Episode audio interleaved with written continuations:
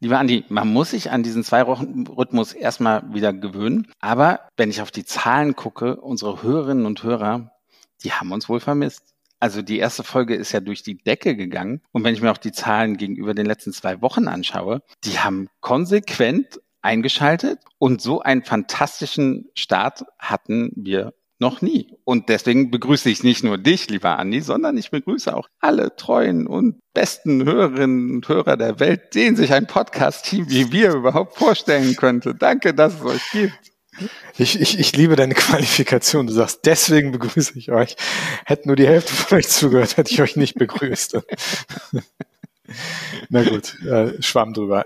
Ich begrüße euch auch, egal wie viele von euch zuhören. Ich begrüße alle, die die zuhören, egal aus welchem Grund. Aber ich freue mich natürlich auch sehr, dass wir so einen tollen Start in die Staffel 3 hatten. Und ich freue mich auch, dich zu sehen, lieber Sven. Auch wenn es ein bisschen ungewohnt ist, ne? Alle zwei Wochen. Der Produktionsdruck ist nicht mehr ganz so groß und ja, wir sehen uns auch nicht mehr ganz so oft. Wir sehen uns tatsächlich nicht mehr ganz so oft, aber ich muss auch sagen, ne, wir haben ja jetzt wieder hier so eine gewisse Normalität nach der Pandemie. Also ich kann schon sagen, dass wir wieder normal arbeiten, vollkommen wie, wie vorher. Und da tut es gut, so ein bisschen diesen Produktionsdruck ja nur alle zwei Wochen zu haben. Aber als Druck möchte ich das ja gar nicht benennen, sondern es ist ja es macht ja auch Spaß. Und das, ja, wenn das die einzige Möglichkeit ist, dass wir uns sehen, dann ist es halt auch so. Aber ja. ich habe, was soll das denn? Ich habe dir, glaube letzte Woche geschrieben, dass ich in Hamburg bin. Ich, ich warte noch auf, ja, ist okay, ich freue mich. Also da kam nichts zurück. Oh, stimmt, du bist ja bald in Hamburg. Ja, ich freue mich. Aber du bist zu der Zeit nicht da. Ne? Äh, ich muss mal gucken. Ich bin zufällig an dem Tag, ich weiß nicht mehr an welchem, an dem, äh, aber da bin ich zufällig gerade nicht da. Doch, ähm, ja, ich, genau. ich freue mich wirklich, dich äh, bald in Hamburg zu sehen. Wann immer das ist. Äh. Verzeih mir, ich habe dir noch nicht geantwortet. Nee, ist okay. Ich nehme es auch nicht persönlich. Aber ich dachte, ich bespreche das mal hier. Kein, kein Stück, kein Stück nimmst du das persönlich. Nein, ich freue mich, dass du kommst. Das ist eine, eine sehr schöne und positive Nachricht. Ähm, es gibt aber auch eine sehr traurige Nachricht da. Und ähm, eigentlich haben wir haben ein bisschen vorher darüber geredet, ob wir das hier kurz thematisieren wollen, weil das wirklich eine traurige Nachricht ist äh, und wir eigentlich in dem Rahmen auch nicht Schleichwerbung für unseren Podcast machen wollen. Wir finden es aber eigentlich ganz angemessen für diejenigen von unseren Hörern, die zum Beispiel mit uns in Kappadokien waren, ähm, auch unsere Kappadokien-Folge gehört haben, der ähm, Reiseleiter, der uns dort begleitet hat, ein ganz feiner Kerl, mit dem wir viel Zeit verbracht haben während unserer fünf Tage in Kappadokien, ist vor kurzem verstorben.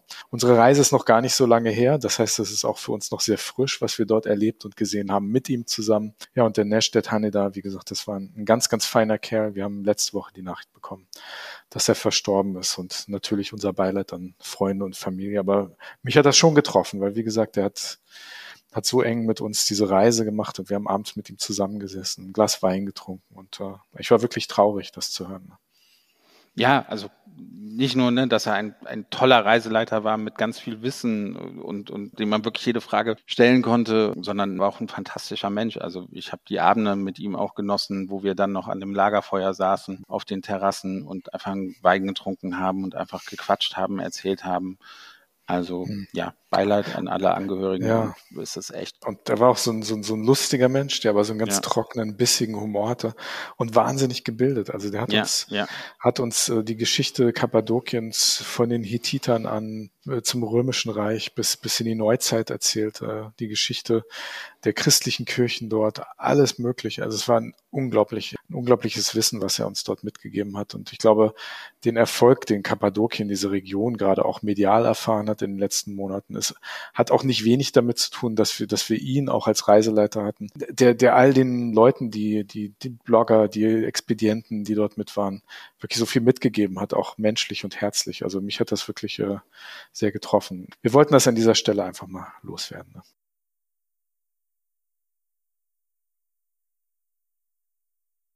Ja, es fällt nicht leicht, jetzt irgendwie einen Übergang zu finden zu unserem heutigen Thema, was die Tourismusbranche ja, bewegt, worüber viel diskutiert wurde in, in den letzten Wochen, in den letzten Tagen, in den letzten Monaten. Das ist der Nachwuchsmangel, den der Tourismus ja, erlebt, dass es schwieriger ist, junge Leute irgendwie für den Tourismus zu begeistern. Vielleicht könnte man sagen, ne, das ist auch immer das, was du sagst, Andi, vielleicht auch für Dienstleistungs Bereiche zu begeistern. Die Gastronomie, Hotels haben ja auch die ähnlichen Probleme wie der Tourismus selbst. Und ja, da hatten wir uns gedacht, lass uns doch noch mal mit den Leuten reden, um die es eigentlich geht.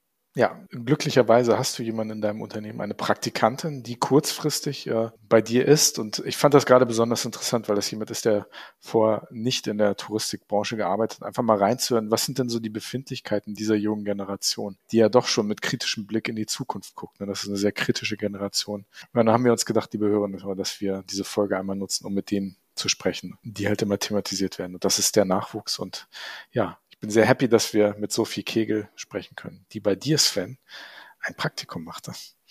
Ich versuche sie aber natürlich noch zu überreden zu bleiben und vielleicht auch noch mehr hier zu machen. Aber naja, das sage ich ihr auch nochmal so. Los geht's. Hin und weg. Der Reisepodcast mit Sven Meyer und Andi Jans.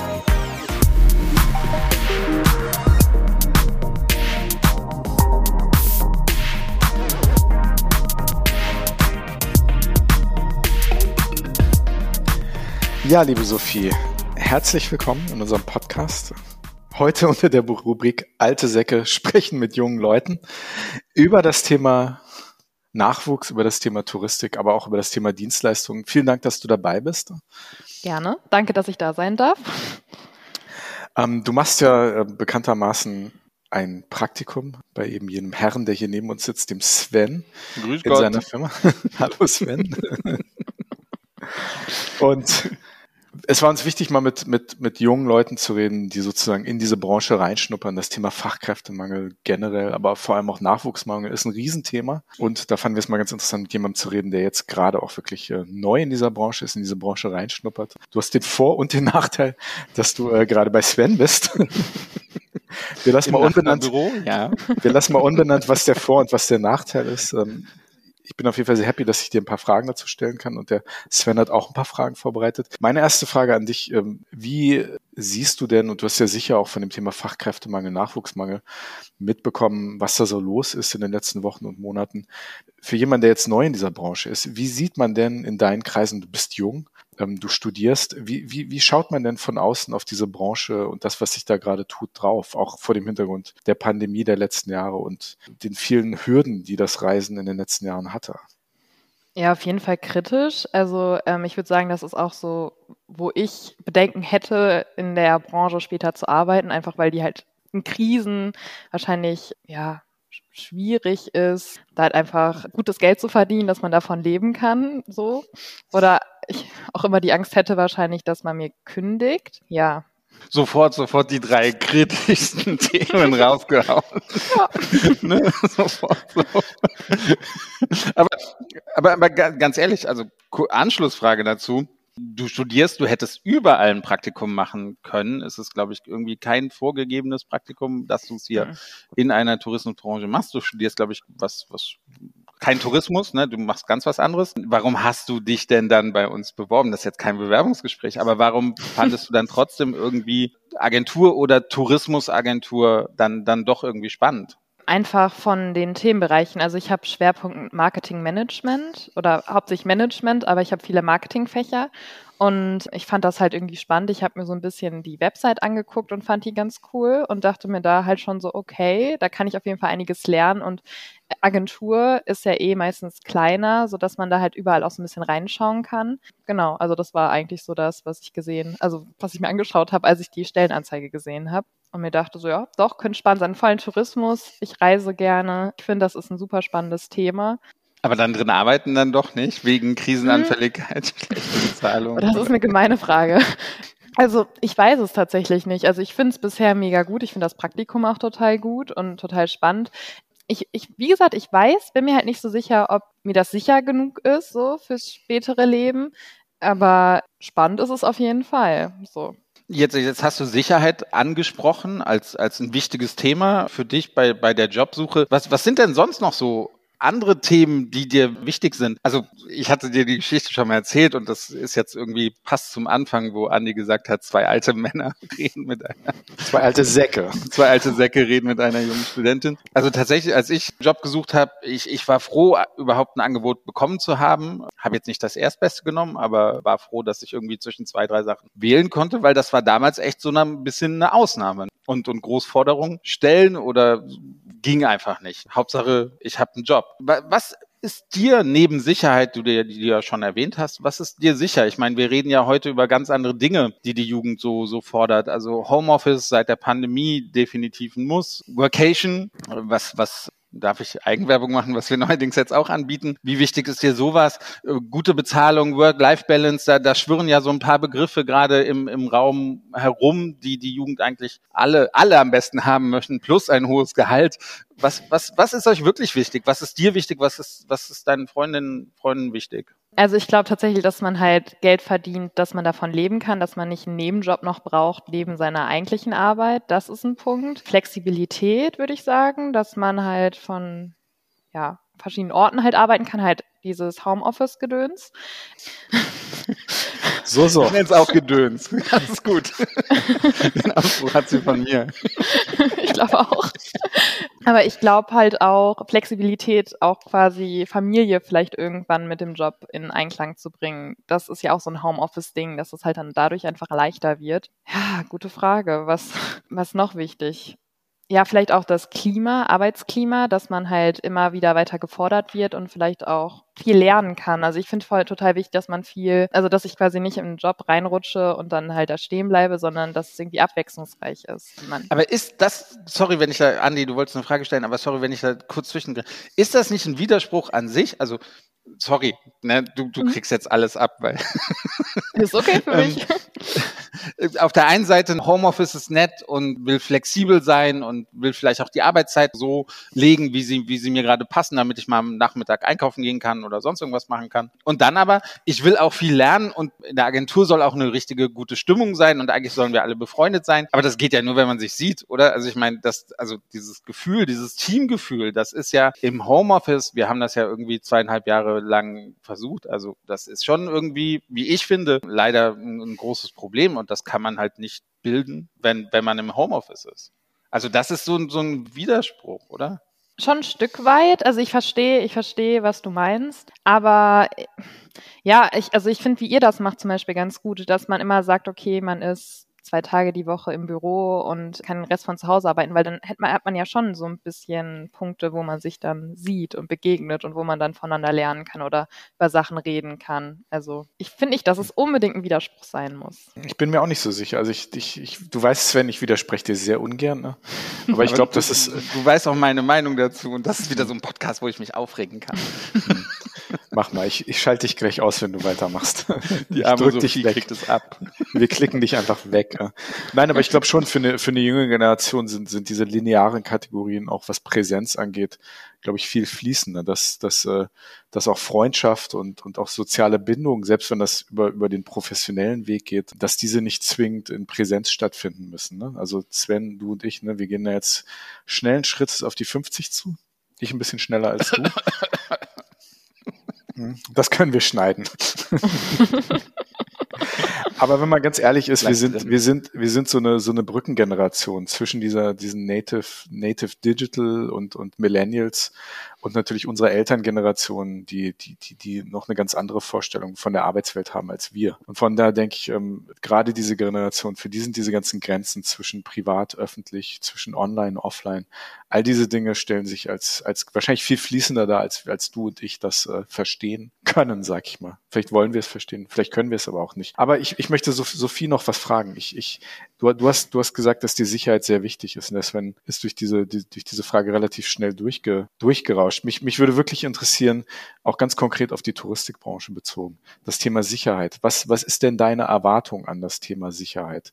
Auch an das Thema, weil es ist eine hochspekulative und auch eine riskante Branche. Das haben wir jetzt gesehen in den letzten zweieinhalb Jahren. Ähm, was wäre für jemanden wie dich, der sich jetzt anfängt für Touristik zu interessieren, die Erwartungen an, an einen Arbeitgeber, aber auch an eine Branche und Sven ist ja nur dein vorübergehender Arbeitgeber. Da einfach diese Frage nicht. Was, was würdest du erwarten, damit sich die Branche für junge Leute, was das Thema Sicherheit und Planungssicherheit und Zukunft ähm, besser aufstellte? Oh, das ist eine sehr schwierige Frage. Also ganz konkret, was, was, was kann man da machen, um, um, um Menschen zu beruhigen? Was würde dich beruhigen, um sich da besser zu fühlen und zu sagen, ich, ich wage den Schritt in diese Branche? Das ist, ich glaube, das Ding dadurch, dass wir jetzt Corona hatten, dass man nicht reisen konnte, das war ja wirklich ein kompletter Schnitt.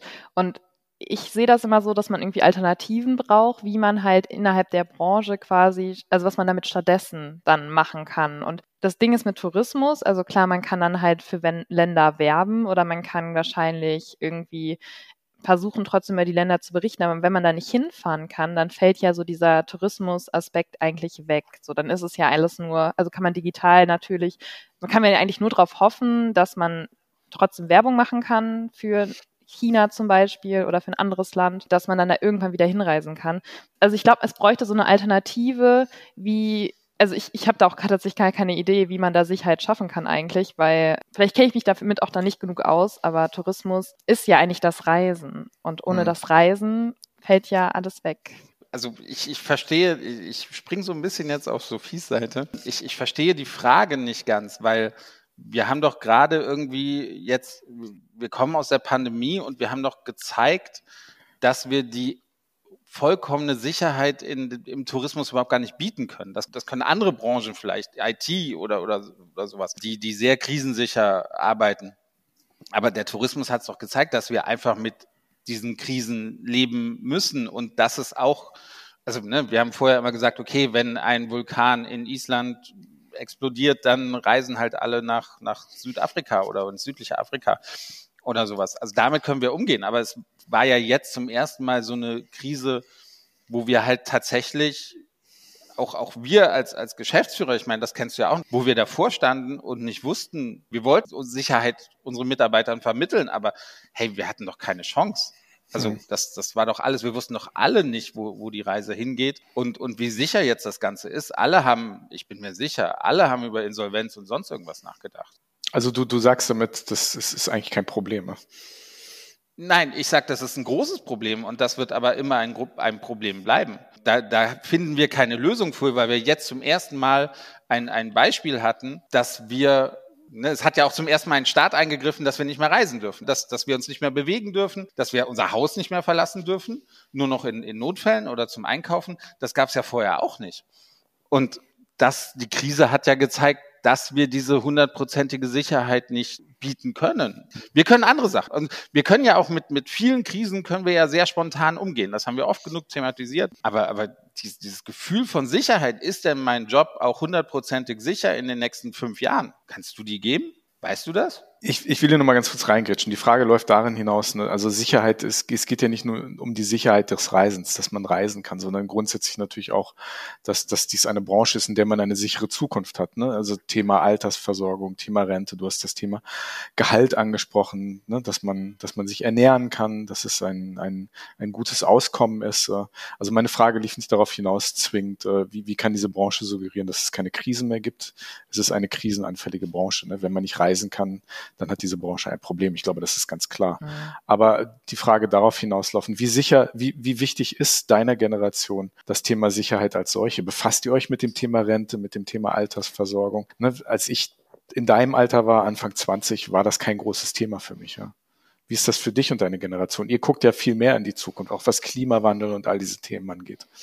Also ich kann jetzt natürlich nur so von mir reden und auch was ich von mhm. Freunden mitkriege. Ähm, meine Eltern sind da sehr bewandert oder haben mir auch schon relativ früh dann so Sachen erklärt, was, was man halt vorsagen muss. Weil man kriegt das ja auch mit, wenn man irgendwie einkaufen geht, dass auch viele ältere Leute, dass die Rente einfach nicht mehr reicht und dass die halt die sammeln. Ich meine, das ist ja eigentlich bekannt, dass es irgendwie in naher Zukunft das System so nicht mehr funktioniert. Du Deswegen, meinst sammeln, Flaschenpfand? Flaschen sammeln, Dinge, genau, ja, ja, genau. Und also mir ist das schon echt wichtig, dass ich da, also ich plan auch immer ganz gerne so mit meinem Geld quasi, dass dass auf jeden Fall immer was übrig ist, was man dann anlegen kann oder sparen kann für halt, also Rente würde ich jetzt auch nicht sagen, aber für Zukunft auf jeden Fall. Ja, doch, das halte ich für sehr wichtig. Und ich, auch viele von meinen Freunden, also da ist auf jeden Fall, da tauschen wir uns auch ab und zu mal aus. Ich weiß nicht, ob es an meinem Studienfach liegt oder ob das halt ein insgesamtes Ding ist, aber ich glaube schon, dass das sehr wichtig ist. Hm. Sehr interessant. Ja ich, ich bin schon sehr daran interessiert, so wie, wie deine Generation so tickt. Und wir sind ja, Sven und ich, ein gutes Stück älter, sag ich mal. Ähm, wie eingangs erwähnt, Zwinker, Zwinker.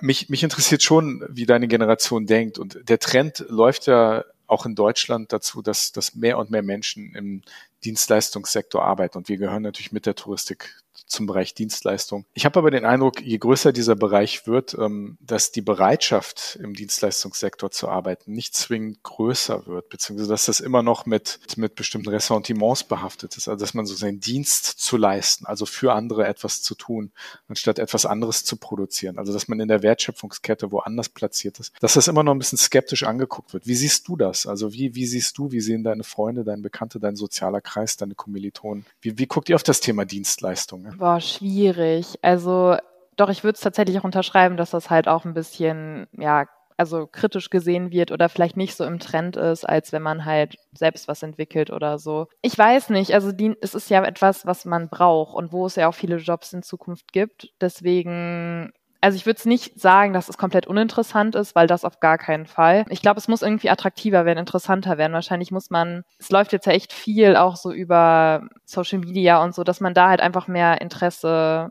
irgendwie fördert durch wie auch immer, keine Ahnung. Aber ich glaube, dass da fehlt so manchmal der Bezug da noch einfach zu, von den Jüngeren dazu, weil man ja immer nur sich dann anguckt, was besonders toll ist, zum Beispiel auf Instagram oder so, aber halt gar nicht mehr so so nochmal so neue Sachen reinguckt, sondern eher so seinen Horizont klein hält halt, was man so angezeigt bekommt. Du meinst, dass jeder sich in so seinem, seinem eigenen sozialen Silo befindet und, genau. und gar nicht so darüber hinaus guckt. Ja?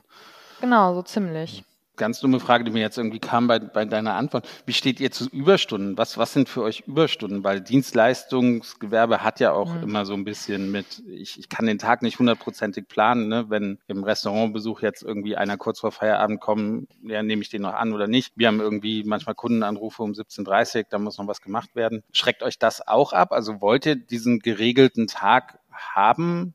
Ist, ist das auch wichtig für euch? Also ich muss echt sagen, ich glaube, darüber haben wir noch nie geredet. Also mich stört das jetzt nicht unbedingt, äh, wenn es halt nicht immer ist. Also so ein bisschen Work-Life-Balance braucht man, glaube ich, schon, einfach weil man ja auch noch ein Leben außerhalb hat oder haben sollte. Also ich glaube nicht, dass das so ein großes Thema ist. Muss ich mal irgendwie bei der nächsten, wenn wir nächstes Mal abends weggehen, muss ich das mal ansprechen. Keine Ahnung.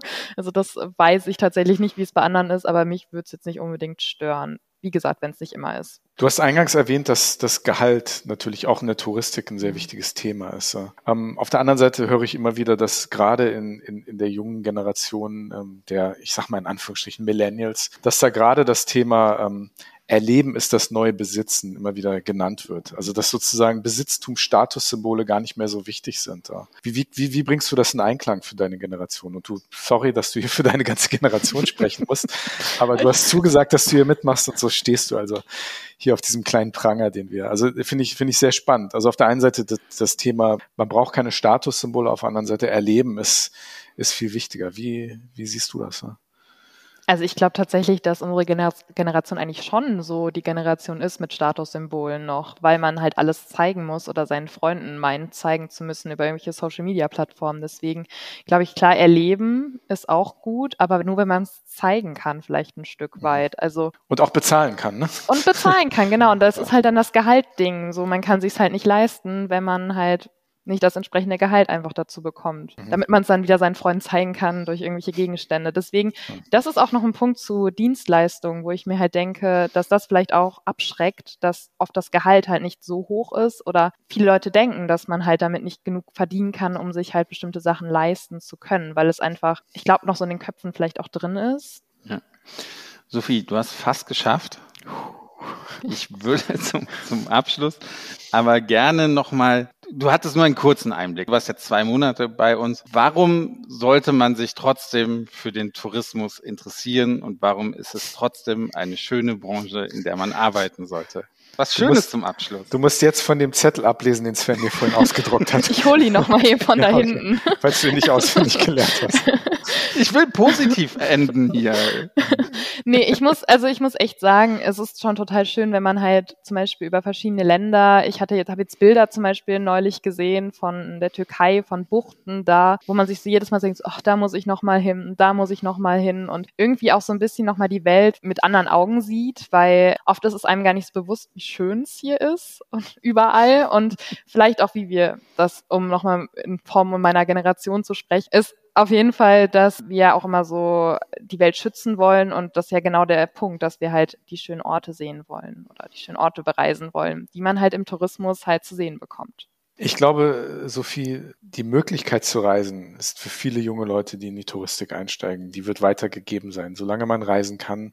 Und ich glaube, das Reisen wird nicht aufhören. Das Reisen wird sich vielleicht verändern, aber ich glaube, das wird weitergehen. Und ich glaube, die Möglichkeit zu reisen, die wird weiter bestehen. Ne? Vielleicht nicht bei Sven Meyer, aber anderswo. nee, aber das wäre dann auf jeden Fall ein Grund, wieso man auf jeden Fall äh, Teil der Tourismusbranche werden sollte, mhm. weil man reisen kann, die Welt sehen kann und vielleicht auch lernen kann über schöne Orte auf der Welt. Ja, Tourismusbranche horcht auf.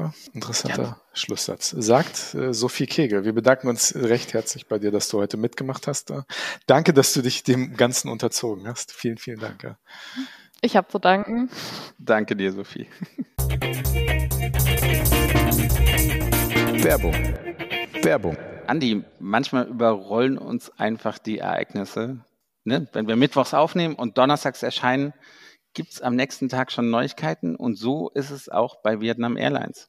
Erzähl. Wir haben in der letzten Folge gesagt, dass sie dreimal nach Hanoi fliegen und zweimal nach Ho Chi Minh. Was machen sie jetzt? Aufgrund der hohen Auslastung fliegen sie viermal nach Hanoi und zweimal nach Ho Chi Minh und planen sogar noch viel mehr. Ist das nicht der Wahnsinn? Da freut sich der Meier Sven wie Bolle. Sehr schön, sehr schön. Ja, ich freue mich, weil ich tatsächlich mich freue, mit denen wieder nach Vietnam zu fliegen. Nicht nur wegen dem guten Produkt, da gehen wir vielleicht nächste Woche nochmal drauf ein, aber lass uns jetzt mal ein bisschen über Vietnam reden, was ich halt einfach ein fantastisches Reiseziel finde. Und man hat irgendwie alles. Wir haben letztes Jahr mal über das Essen geredet. Wir können jetzt über Strände, Kultur, Landschaft, Natur, Meer, Halongbucht. Über was wollen wir reden? Es ist so viel da in Vietnam. Ist das nicht fantastisch? Sven, erzähl mal, was ist dein Lieblingsort in Vietnam? Wo, wenn du dort bist, reist du am liebsten hin? Uh, das, das ist tatsächlich schwer also es gab mal wirklich einen sehr, sehr schönen Moment äh, in der Halongbucht, was ja einfach traumhaft ist. Natürlich ein UNESCO-Weltnaturerbe. Einfach traumhaft schön in dieser ruhigen Bucht zu liegen und, und die Landschaft zu genießen.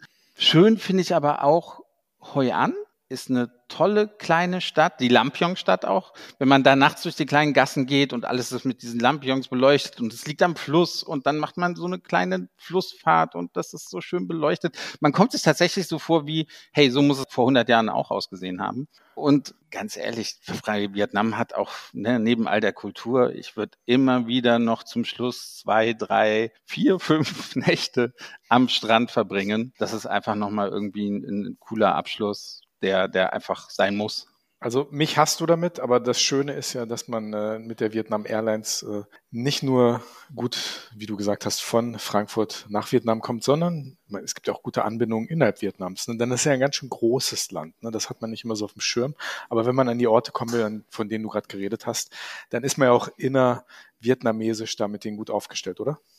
Also Vietnam ist ein langes Land, es ist 2000 äh, Kilometer lang, aber ich glaube an seiner engsten Stelle fast nur 50 Kilometer breit. Also es ist sehr, also es ist ein, ein langer Schlauch sozusagen. Aber ja, von Hanoi nach Da Nang, wo man dann nach, nach Hue, die alte Kaiserstadt kommt, oder auch nach Hoi An. Ich glaube, da geht mit Vietnam Airlines jede Stunde ein Flieger, jede halbe Stunde ein Flieger zu, zu Stoßzeiten und genauso zwischen, zwischen Ho Chi Minh und, und Hanoi. Also man ist auch innerhalb des Landes wirklich fantastisch angeboten. Das ist auch das Tolle an Vietnam. Du kannst nach Hanoi fliegen und von Ho Chi Minh wieder rausfliegen zurück nach Deutschland. Es gibt von beiden Städten Direktflüge und das ohne Aufpreis. Und das ist halt auch genial, wie ich finde. Und mit welchem Fluggerät ihr dorthin kommt und was es in dem Fluggerät so an Features gibt, liebe Hörer und Hörer, darüber erzählen wir euch nächste Woche. Werbung.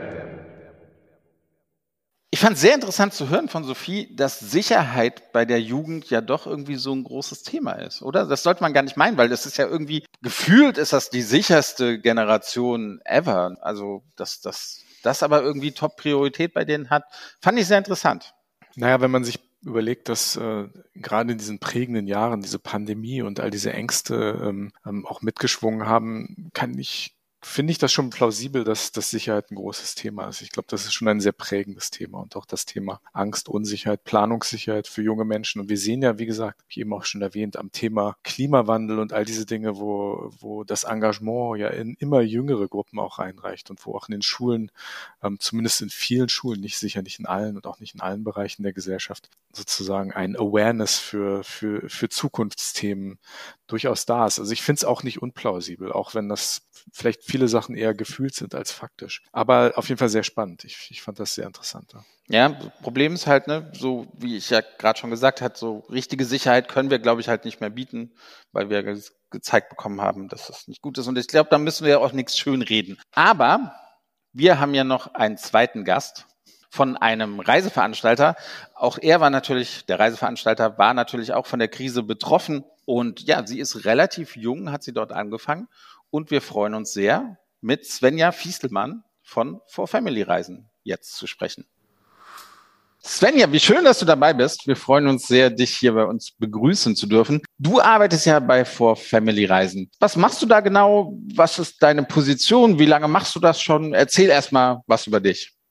Ja, vielen Dank für die Einladung. Ich freue mich hier zu sein. Genau, ich arbeite beim Reiseveranstalter für Family Reisen in Köln und da bin ich Service- und Quality Managerin, also vordergründig für die Feedback-Betreuung verantwortlich, den Reiseunterlagenversand und ich versuche auch stetig unseren CRM-Bereich zu ja, optimieren. CRM, für alle, die es vielleicht nicht wissen, bedeutet Customer Relationship Management, also alles, was mit Kundenbindung, Kundenbeziehung zu tun hat, versuche ich zu verbessern. Und das mache ich jetzt seit einem Jahr bei For Family Reisen, also Juni seit einem Jahr. Und ähm, davor war ich Auszubildende bei For Family Reisen. Also okay. diese Position habe ich dann danach nahtlos übernommen oder bin darin eingestiegen. Ja. Also du hast nicht den Rücken gekehrt dem Tourismus. Das ist schön, das, das freut uns natürlich. Warum hast du dich denn damals für den, für den Tourismus entschieden? Also was waren so deine Beweggründe, dich bei For Family Reisen zu oder vielleicht auch bei anderen Unternehmen zu bewerben? Warum wolltest du unbedingt in den Tourismus? Ja, dafür muss ich ein bisschen ausholen, weil ich tatsächlich damals nach dem Abitur mit einem äh, Studium gestartet habe, mit einem geisteswissenschaftlichen Studium und zwar im äh, sprachlichen und musischen Bereich und ähm, ja, für mich war einfach damals das Thema, wo soll es danach hingehen? Für ähm, sicherlich jeden ist das dann ja irgendwann Thema. Und ich habe da für mich nicht so richtig die berufliche Perspektive gesehen. Und deswegen habe ich mir dann ungefähr ein Jahr vor Beendigung des Studiums überlegt, ja, wo kann es für mich hingehen?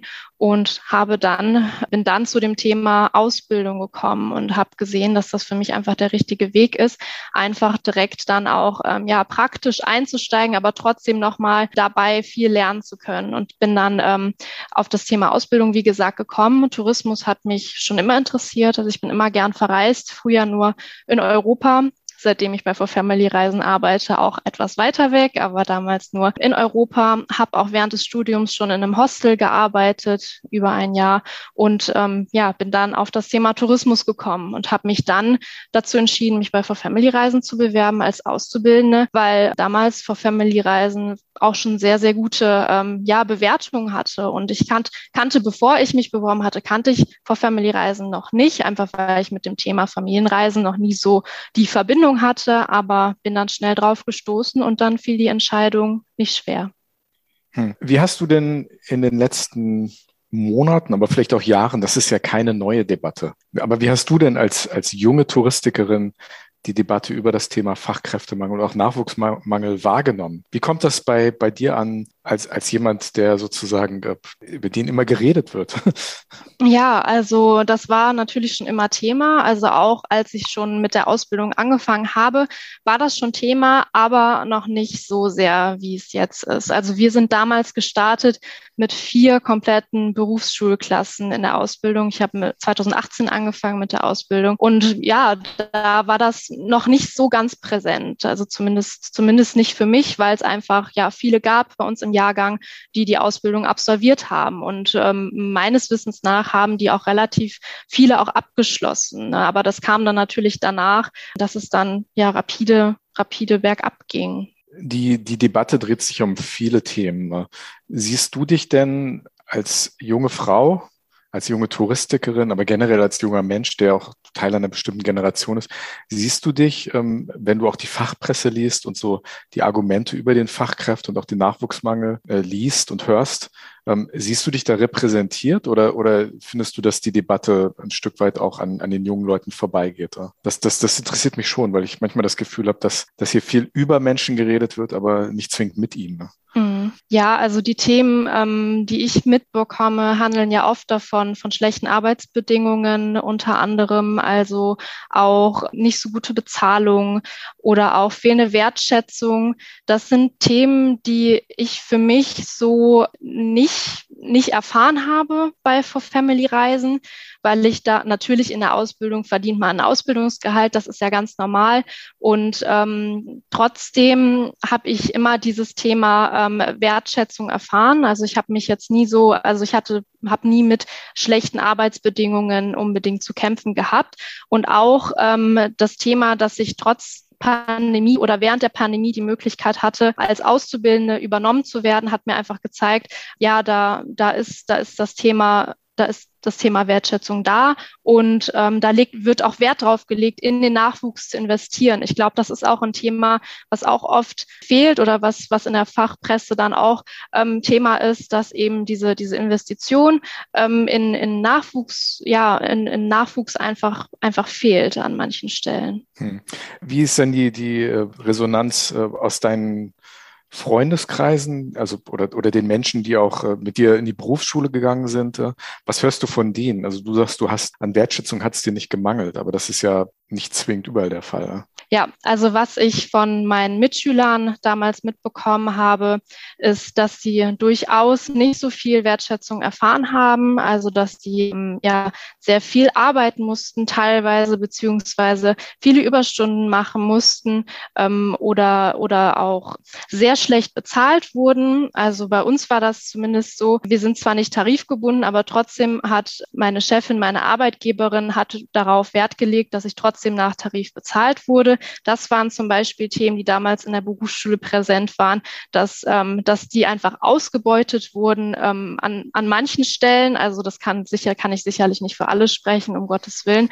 Ähm, aber dass da dann auch teilweise die Lust dann auch vergangen ist, natürlich sich dann, sich dann ähm, viel einzusetzen oder sich mit dem Unternehmen, mit dem man oder in dem man arbeitet, zu identifizieren.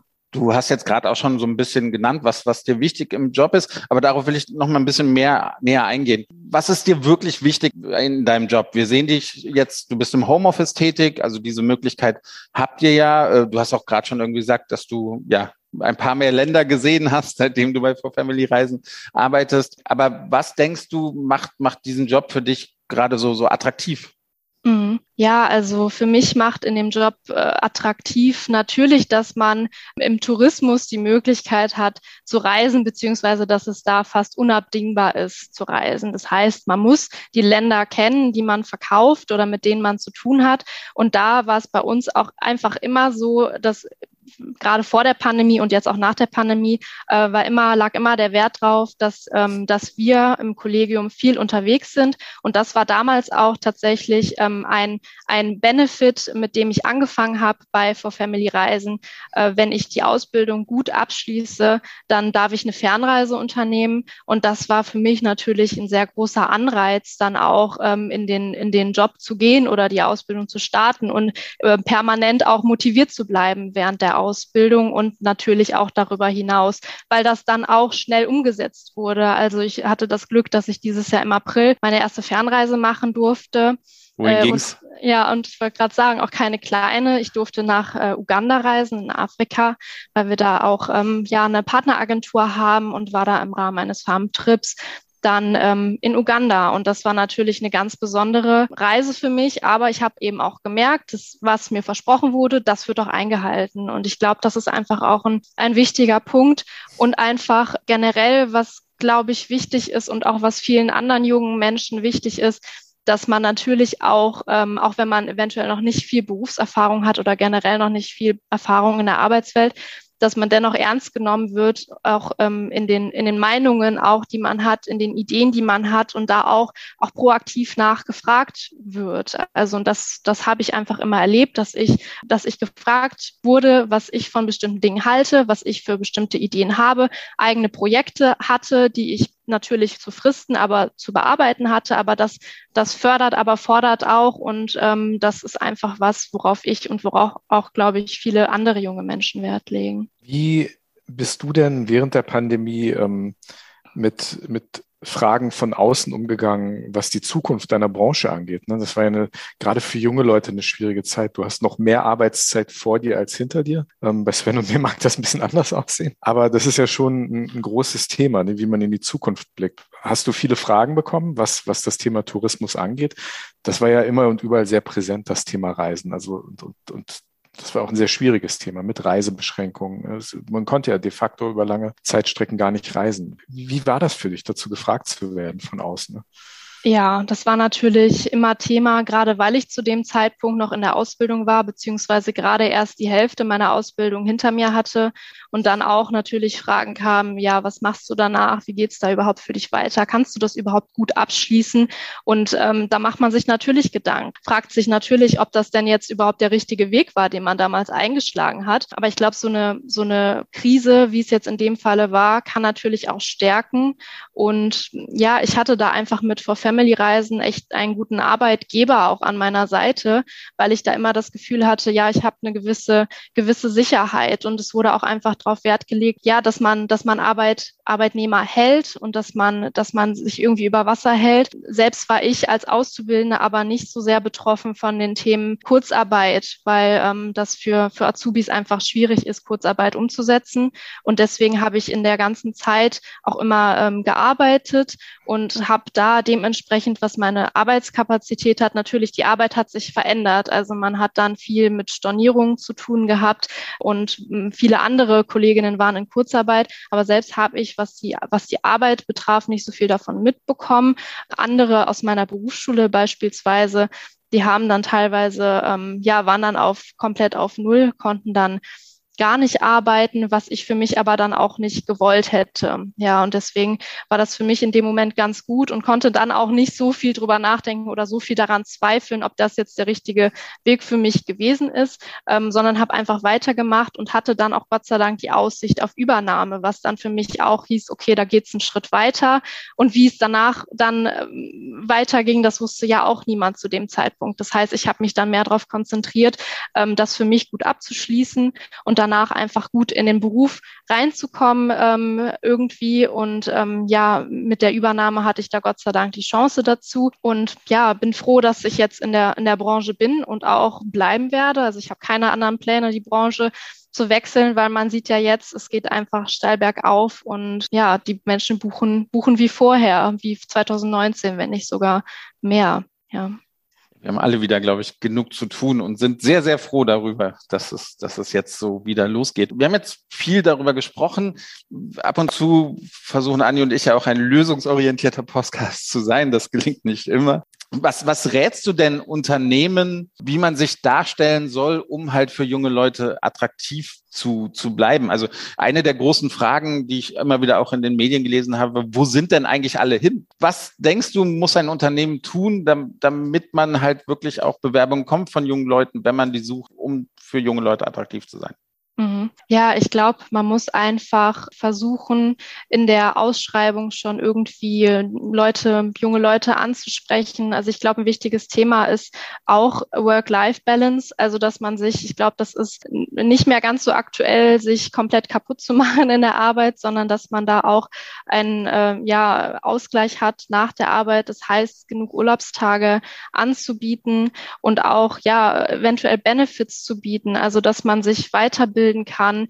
Mm, das ist auch immer Thema. Also, dass, dass junge Leute ja nicht, nicht, nicht rasten wollen, sondern irgendwie die Möglichkeit haben wollen, ähm, sich weiterzubilden. Und äh, ich glaube, das ist auch ein Thema, was, was Arbeitgeber auch gut gut mit einbringen können. Einfach das, das, was ich eben auch schon mal angeschnitten habe, die Bereitschaft, zu investieren, weil ich glaube, ohne, ohne das und ohne natürlich auch Bezahlung, das ist natürlich auch ein wichtiges Thema, das nicht unter den Tisch fallen darf. Ja, es ist einfach schwierig dann äh, oder, oder fühlen sich junge Leute nicht wirklich angesprochen. Ne? Und dann ist es schwierig für Arbeitgeber, dann auch entsprechend junge Leute, äh, gute junge Leute, das ist ja auch ein Thema ähm, zu finden. Du hast gerade eben gesagt, dass du ja Bewertungen über, über For Family Reisen gelesen hast, bevor du dich da beworben hast oder als du dich dann beworben hattest. Wir haben vorher auch von Sophie gehört, die hat auch sich äh, unsere Webseite angeschaut, bevor sie sich hier beworben hat. Ist das auch ein Kriterium? Wie gut sind die Webseiten der Unternehmen? Wie gut sind deren Social Media Kanäle?